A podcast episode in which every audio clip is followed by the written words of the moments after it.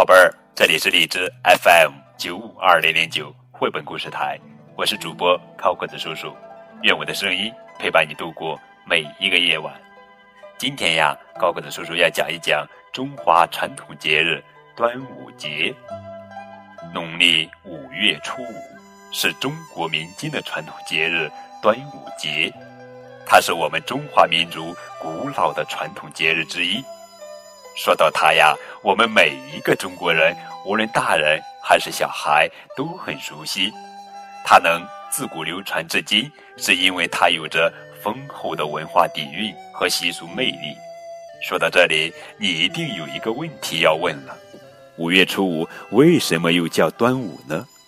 其实呀，端午这个名称的来历，要从我国古代历法说起。我国古代历法是用天干地支来编排年号和日期的。根据古农历以地支计月为方法，正月为寅，二月为卯，三月为辰，五月为午，因此称五月为五月。古农历记日时，把每月初一叫端一，初二叫端二，初三叫端三，初四。叫端四，初五自然就叫端午。应该说，每个月的初五都叫端午。正如《唐类表》中，宋璟在“秦历八月五日为千秋节表”里说：“月为中秋，日在端午。然则凡月之五日，皆可称端午也。因为五月又叫五月。”古代五与五相通，故而端午被称为端午。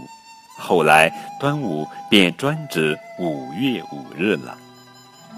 端午节在我国已经有两千多年的历史了，它在我国人民的生活当中是一个十分盛行的隆重节日，其中以屈原故里端午习俗为最具特色和代表性，发展演变到今天。过端午节的主要活动有吃粽子、赛龙舟、插艾草、吃鸭蛋、描雄黄、带香包、登高、挂葫芦等等。其中呀，有些活动如赛龙舟，到今天已得到新的发展。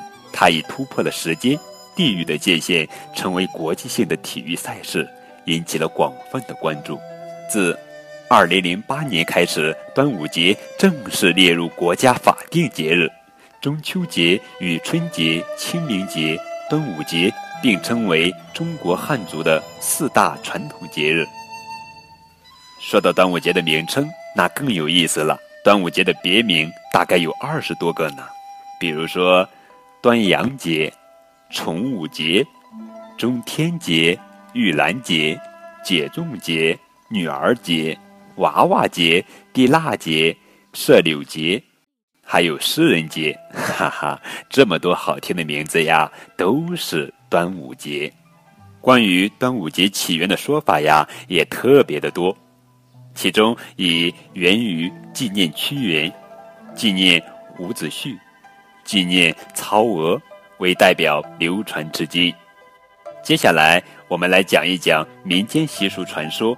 端午赛龙舟的传说，传说呀，很久以前，西岸没有河流，只有一条又小又脏的水沟。一天，有个打鱼人在水沟里网住了一条小蛇，这条小蛇十分奇特，尾部有九片闪耀的鳞片。当渔人把手触向鳞片时，蛇眼里闪着乞求的光芒，十分可怜。渔人顿生恻隐之心，抚了一下它的鳞片，就把它放回了水沟。谁知那九片鳞忽然脱落了，小蛇长身而舞，化为一条小龙。原来它是一条上天的神龙，因触犯了天条，受玉皇大帝处罚，变成了这个模样。它的尾巴上被加了九把锁，就是小蛇尾上的九片闪耀的鳞。玉皇曾言。这锁要打开，除非得到人的阳气。渔人无意中打开了小龙身上的千年枷锁。小龙为了感谢渔人，在水沟里不停地翻动，并从口里不断的喷出水来，灌注在小水沟里。慢慢的小水沟变成了大河，也就是现在的西岸河。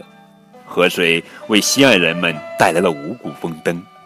为了纪念这种神龙，人们把沿河的村子称为龙头寨、上龙首等村。在神龙升天这一天，也就是端午节，当地人们都要举行赛龙舟活动，以示庆贺。当然，在端午节这一天吃粽子肯定是少不了的。接下来的时间，高个子叔叔邀请大家把自己所知道的关于端午节的知识，在节目下方发表评论，让更多的朋友了解到我们中华传统节日端午节。如果你喜欢这期节目，请为高个子叔叔点个赞。高个子叔叔也希望你把端午节这期节目分享给更多的家庭、更多的朋友。